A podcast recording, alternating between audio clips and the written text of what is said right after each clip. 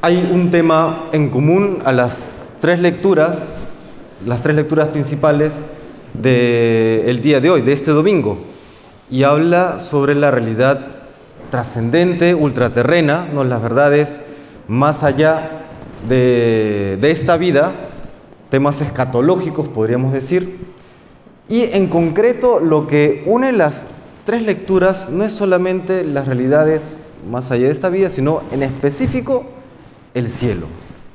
Y qué importante hablar del cielo, es lo que vamos a hacer el día de hoy. Un, un amigo eh, que tiene padre de familia, cuando uno de sus hijos, el hijo mayor, tenía tres años, terminó falleciendo de una enfermedad, este pequeñín. Un golpe duro para cualquier padre de familia. Y sin embargo, una persona de mucha fe, de una esperanza singular y por lo tanto de una alegría que se notaba en cada uno de sus actos. Y él decía, a los padres, a los sacerdotes, porque va a la parroquia allá en Lima, dice, a los padres, a los sacerdotes les falta, nos falta hablar del cielo, nos falta hablar de, de, del cielo, de nuestra esperanza. Y él decía, yo no tengo un hijo muerto, yo tengo un hijo en el cielo. Y es verdad, es verdad. No, esa tiene que ser la visión cristiana de todos nosotros. Y vamos a profundizar en esta realidad. El Señor nos dice el día de hoy, donde tengas tu tesoro, ahí tienes tu corazón. Y es importante tener nuestro corazón en el cielo. Es importante que nuestro tesoro sea el cielo. ¿Qué es el cielo? Porque a veces tenemos este mito, eh, quizá fruto de toda la literatura eh, clásica, quizá por ejemplo eh, la, la, Divina Comedia, ¿no? en que vemos el cielo como un lugar lleno de angelitos, todos bailando por allí, sobre las nubes, etcétera, etcétera, ¿no? un poco también de las caricaturas. No niego que sea esta la realidad, quizás sí, pero en la Biblia no lo vemos en ningún lado. ¿Qué sí podemos decir del cielo? Es el, y todo lenguaje que yo utilice acá va a quedar corto, es el lugar, situación o estado. Digo que el lenguaje queda corto porque no podemos decir que exactamente sea un lugar o que exactamente sea un momento o un estado, ¿no? Pero será aquella situación en la que gocemos ya para siempre del amor de Dios y del amor de los demás. Aquello que desbordará infinitamente el corazón. Aquello que incluso San Pablo decía en la primera carta a los Corintios capítulo 2, ni ojo vio, ni oído oyó, ni vino a la mente del hombre lo que Dios ha preparado para los que le aman. Yo pienso eso y me emociono, el cielo tiene que generar ilusión, tiene que generar esperanza.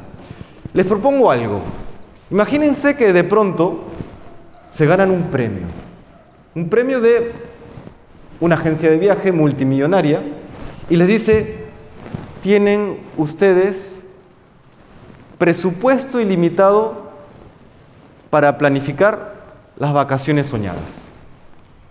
Pueden invitar a quienes quieran, pueden ir a donde quieran, puede durar lo que quiera y pueden hacer, por supuesto, aquello que ustedes deseen.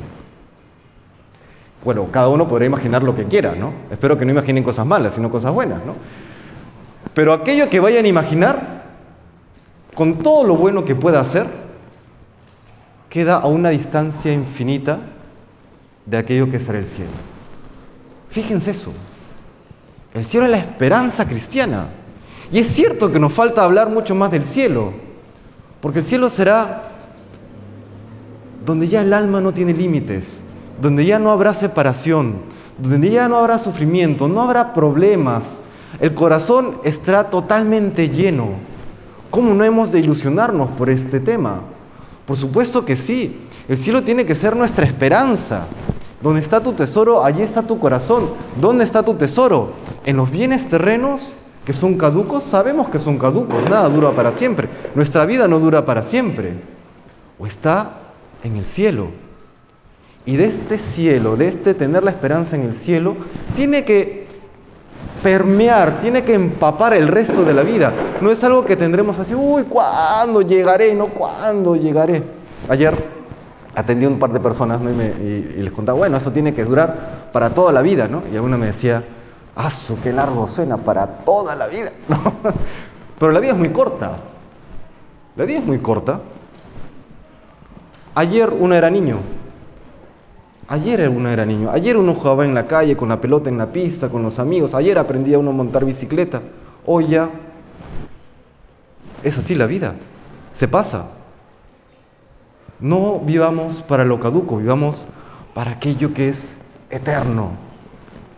Y las lecturas de hoy, les repito, nos dan grandes, grandes sabidurías. La primera que, que- nos dice de la primera lectura, que es del capítulo 18 de la sabiduría, dice este texto que se le atribuye al rey sabio, a Salomón, ¿no? aquel que tuvo todo, todas las riquezas, todo el poder en su momento, el hombre más importante de su época, decía el rey Salomón,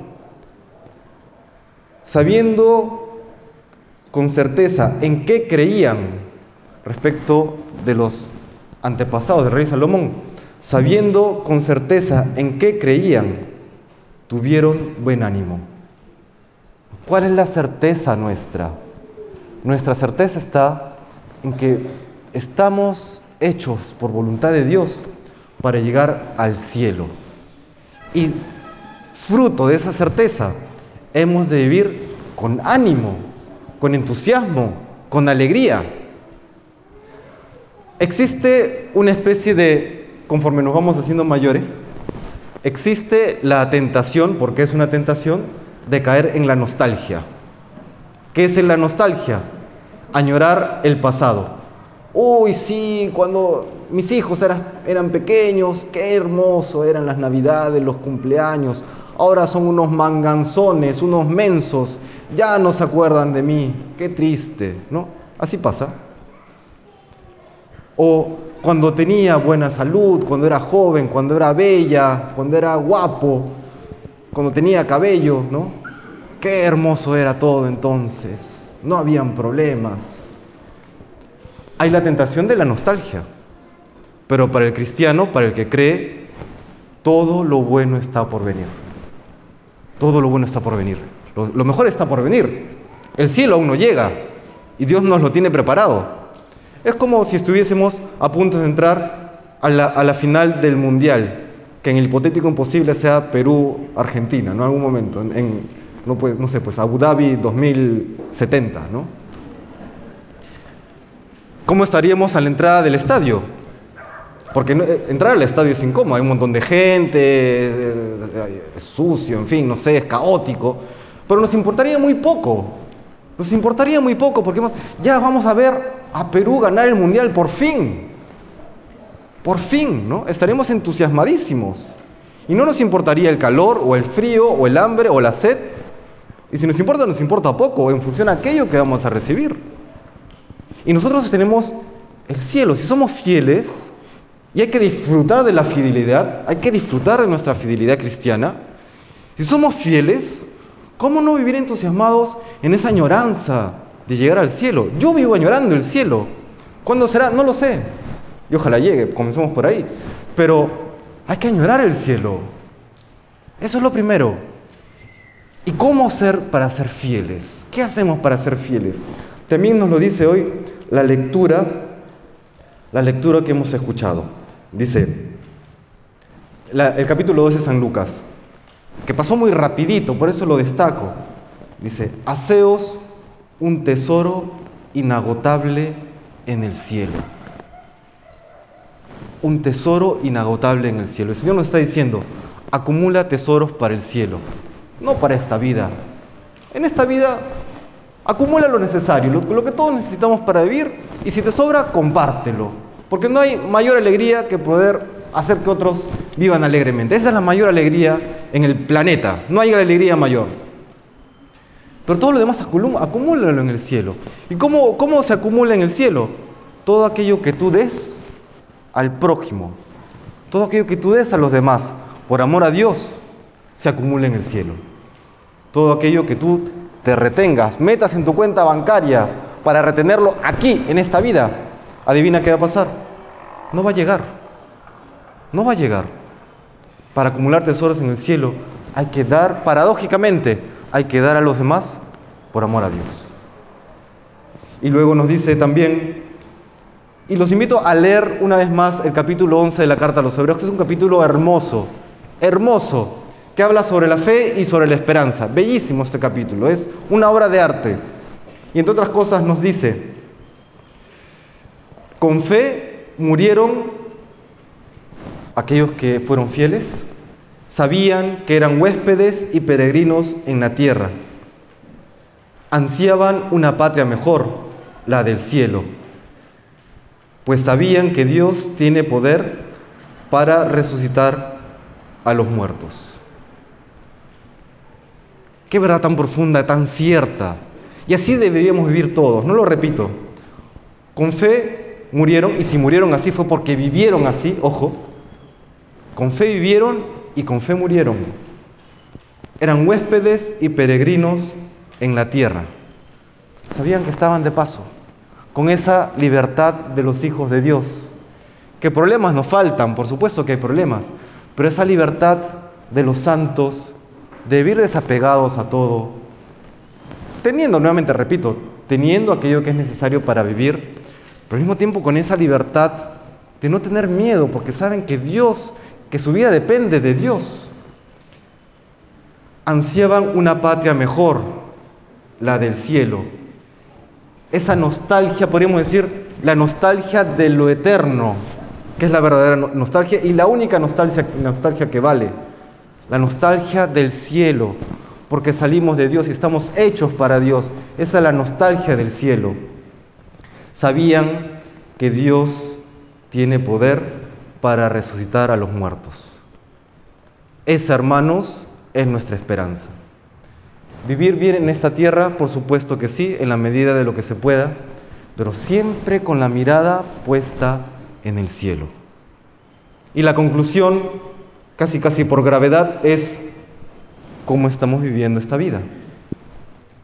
Si estamos hechos para el cielo, estamos viviendo para el cielo, estamos luchando para librarnos de aquellos pecados que arrastramos y que sabemos que nos impiden llegar a esa patria celeste que Dios nos ha preparado, o simplemente vivimos como si no, como si no existiese mañana, como si no hubiese mañana, ¿no? el, el carpe diem de los, de, los, ¿no? de, de, de los griegos, como si no hubiese mañana.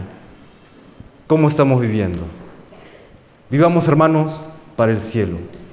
Tengamos esa libertad de los hijos de Dios. Seamos capaces de, viviendo bien, viviendo con lo que cada uno necesita, salir de nosotros mismos, vivir los mandamientos, amar a Dios y amar al prójimo. Esa es la verdadera libertad, esa es la verdadera alegría y allí radica la verdadera esperanza, la verdadera alegría de saber que Dios nos tiene preparado nuevamente en boca de San Pablo aquello que ni el ojo vio, ni oído oyó, ni vino a la mente del hombre, lo que Dios ha preparado para aquellos que le aman, lo que Dios ha preparado para aquellos que nos esforzamos por vivir fielmente su voluntad en nuestra vida. Que el Señor nos conceda esta gracia que hoy le pedimos.